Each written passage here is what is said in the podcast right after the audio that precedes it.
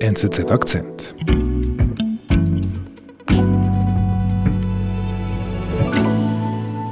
Bueno, pues eh, vamos a, a contestar preguntas y tratar de Ja, wir sind in einem Tag im März im Jahre 2019 im Präsidentenpalast in Mexiko-Stadt, wo eine tägliche Pressekonferenz stattfindet mit dem mexikanischen Präsidenten López Obrador.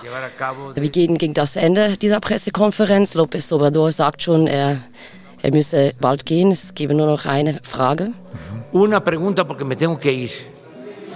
Die Journalisten heben die Hände und dann wählt er eine, eine Dame aus, sagt, sie sei aus Tijuana. De Tijuana. Ähm, Wie heißt sie? Ihr Name ist Lourdes Maldonado. Sie stellt sich dann auch, auch vor Yo soy Lourdes Maldonado. und sagt, sie sei hier, sie sei hingekommen, um mit ihm zu sprechen, bittet ihn um Hilfe. Sagt sie Hilfe. Sie sagt Hilfe. Vengo también aquí para pedirle apoyo, ayuda y justicia laboral, porque hasta temo por mi vida. Sie fürchtet um ihr Leben, das sagt sie ja. Sie sagt das eigentlich ziemlich ruhig. Sie sagt, äh, dass sie sich in einem Rechtsstreit befindet gegen eine Person aus seiner Partei, also ein Parteifreund von ihm, ein mächtiger Unternehmer. Und dass sie ohne die Hilfe des Präsidenten keine Chance hätte, dass sie ohne diese Hilfe äh, mit dem Schlimmsten rechnen müsste. Nada o poco, nada puedo hacer sin su apoyo, señor presidente. Muchas gracias. Was sagt er? Sí, mira, sobre lo último eh, le voy a pedir a Jesús Er nimmt sie ernst, geht darauf ein, verspricht ihr Hilfe, verspricht ihr jemanden an die Seite zu stellen, der sie beraten würde und beschützen würde und dass er dafür sorgen würde, dass quasi dieser Prozess, dieser ganzen Ablauf innerhalb dieses Gesetzes stattfinden wird. que se actúe en el marco de la ley. Die mexikanische Journalistin Lourdes Maldonado fleht ihren Präsidenten um Hilfe an, denn sie weiß, als investigative Reporterin lebt es sich in Mexiko brandgefährlich. Nicole Andeker erzählt Maldonados Geschichte.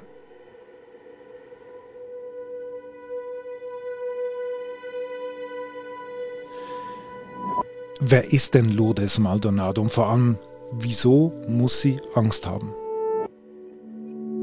Línea a la destacada periodista Lourdes Maldonado, allá en Tijuana. Lourdes, ¿cómo estás? Muy buenas noches. Hola, ¿qué tal? Muy buenas noches para ti y también para acá, aunque es un poco más temprano. Lourdes Maldonado ist eine Fernsehreporterin aus Tijuana. Sie arbeitet, seit sie Journalistin ist, ihr ganzes Leben da, berichtet sehr viel über Lokalpolitik und Korruption. Ihre Angst, die sie da in dieser Pressekonferenz äußert, hat damit zu tun, dass sie in einem Rechtsstreit ist gegen den Besitzer ihres ehemaligen Unternehmens, das sie gearbeitet hat, das ist ein Fernsehsender, Also gegen ihren Chef. gegen ihren Chef. Genau. Und da geht es eigentlich um ausstehende Zahlungen, die sie, der nie ausgezahlt hat und sie hat sich dagegen gewehrt. Mhm. Wie wehrt sie sich? Also wie hat sie das aufgenommen? Das ist ein Rechtsstreit. Das ist nur juristisch. Dieser Unternehmer ist eine große Nummer. Das ist ein Parteifreund des Präsidenten, ein Mann aus, aus der Elite, der viel zu sagen hat. Sie nimmt es mit jemandem auf, gegen den sie eigentlich keine Chance haben kann. Das ist auch, was sie sagt an dieser Pressekonferenz. Dieser Mann ist so einflussreich, der hat Freunde in alle Richtungen, dass sie sich traut, sich mit so jemandem anzulegen. Und das über Jahre. Das muss man sehen. Das ist seit Jahren am Laufen gewesen, bereits 2019. Und sie hat nicht locker lassen. Mhm. Und das macht man nicht in Mexiko. Sie wurde bestimmt bedroht, sonst würde sie das auch nicht sagen. Also sie, sie sagt, sie hat Angst um ihr Leben. Sie wurde bedroht. Ihr wurde klar gemacht, äh, dass sie besser, wenn man schon so schön sagen könnte, ihre Klappe halten soll und nicht nachhaken sollte. Und das hat sie nicht gemacht. Okay, das heißt, sie berichtet darüber als Fernsehreporterin. Nein, Maldonado berichtet über Lokalpolitik, Korruption und den Filz. Sie berichtet über diese Vernetzung zwischen der Mafia, zwischen Politikern, zwischen Menschen aus der Justiz, zwischen Unternehmern, die nicht wollen, dass äh, da irgendjemand darüber spricht, die sich auch decken, schützen und die Leute natürlich einschüchtern, damit nicht darüber gesprochen wird, damit man das nicht weiß. Mhm. Und das macht man nicht in Mexiko. Das ist ein großes Problem, wenn da quasi die kleine Fernsehreporterin über die Elite des Landes berichtet und eigentlich auf Missstände aufmerksam ein ungeschriebenes Gesetz. In Mexiko kann das ein Todesurteil sein.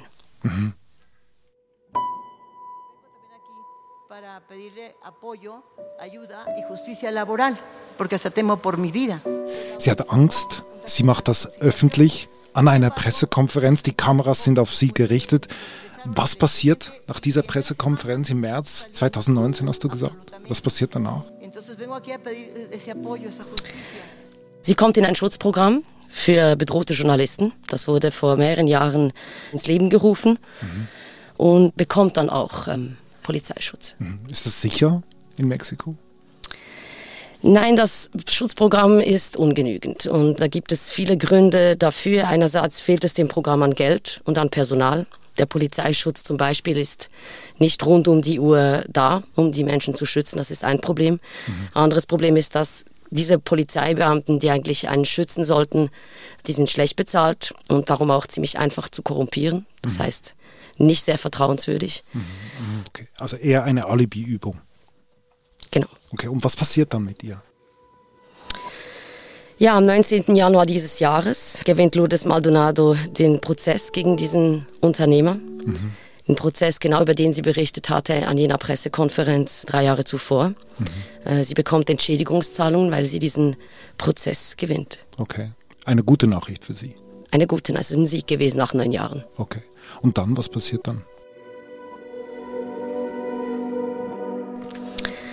Ja, vier Tage später es ist Sonntagabend zwischen 19 und 20 Uhr.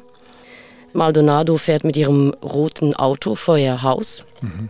wo sie von drei Unbekannten erschossen wird. Mhm, mh.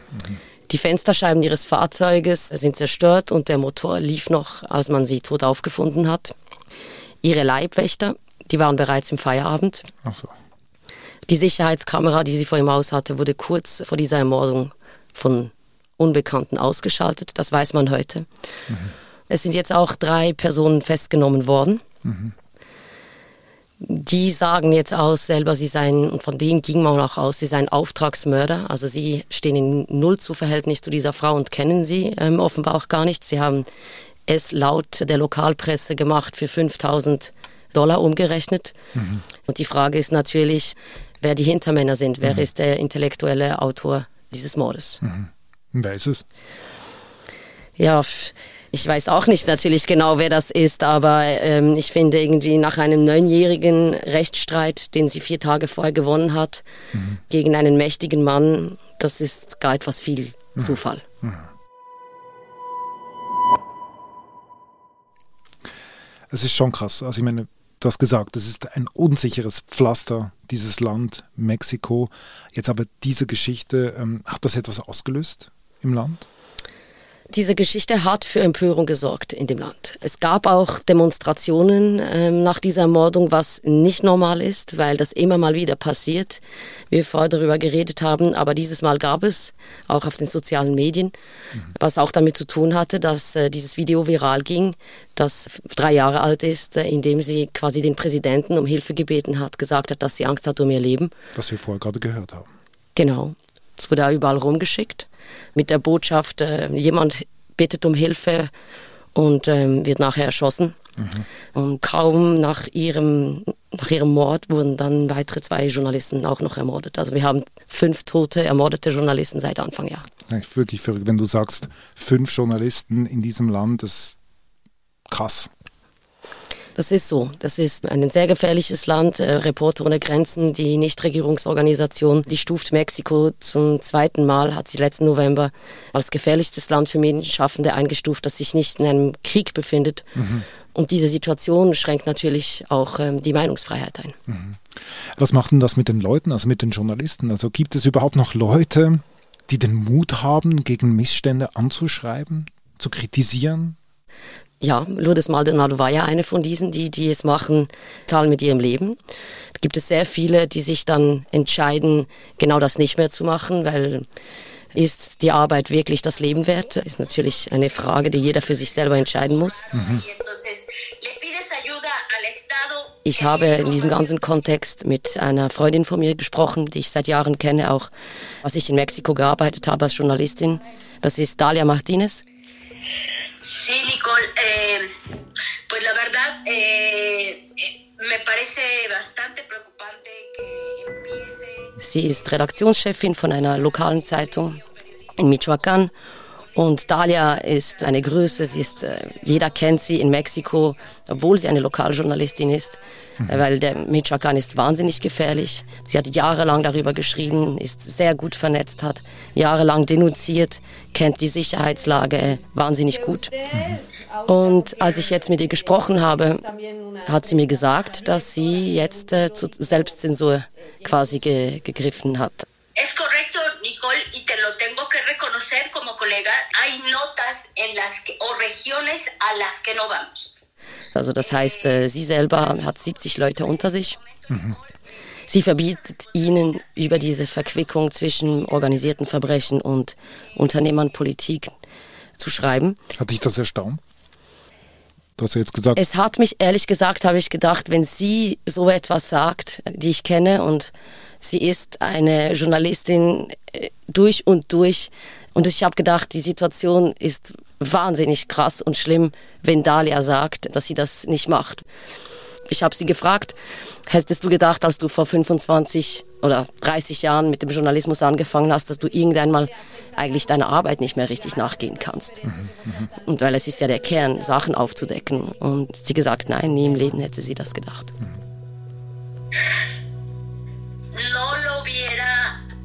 Pensado ni lo hubiera deseado nunca. Uno cuando se Und jetzt gibt sie quasi auf. Sie übt Selbstzensur. Sie übt Selbstzensur mit ihrem Namen und mit ihrer Redaktion. Mhm. Aber sie hat einen Weg gefunden, um die Informationen unter die Leute zu bringen. Ah, wie macht sie das? Siempre hay, hay una alternativa y siempre en este momento yo he descubierto que la mejor forma para, para sacar lo que tenemos que sacar es la colaboración. Also, wie gesagt, sie ist sehr gut vernetzt seit Jahren. Sie kennt alle möglichen Leute und kommt natürlich weiterhin an diese Informationen. Mhm. Diese Informationen gibt sie weiter an Kollegen, das sind nationale Journalisten, die in Mexiko-Stadt wohnen. Das sind internationale Journalisten, die Korrespondenten sind. Und wenn sie diese Information weitergibt, dann kommen die unter die Leute, die werden publik. Es ist zwar eine Selbstzensur, dass sie selber nicht mehr darüber schreibt, aber sie teilt die Informationen und sagt, es ist egal, wer die Geschichte schreibt, Hauptsache die Geschichte kommt raus.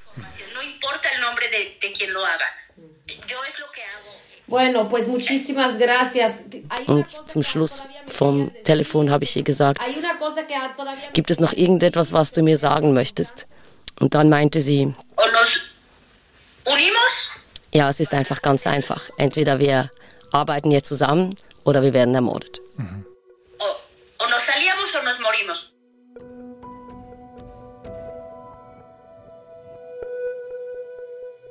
Du hast ja auch in Mexiko gelebt.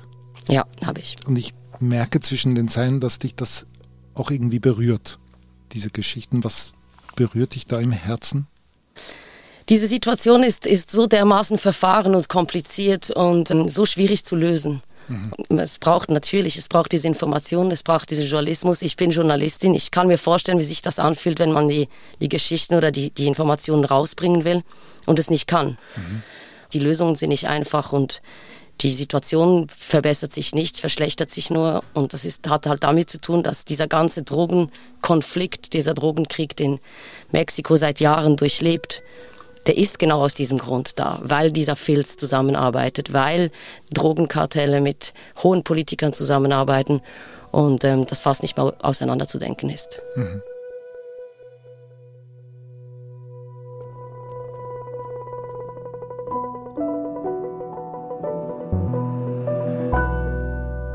Liebe Nicole, danke für deinen Besuch. Ich danke dir. Das war unser Akzent. Ich bin David Vogel. Bis bald.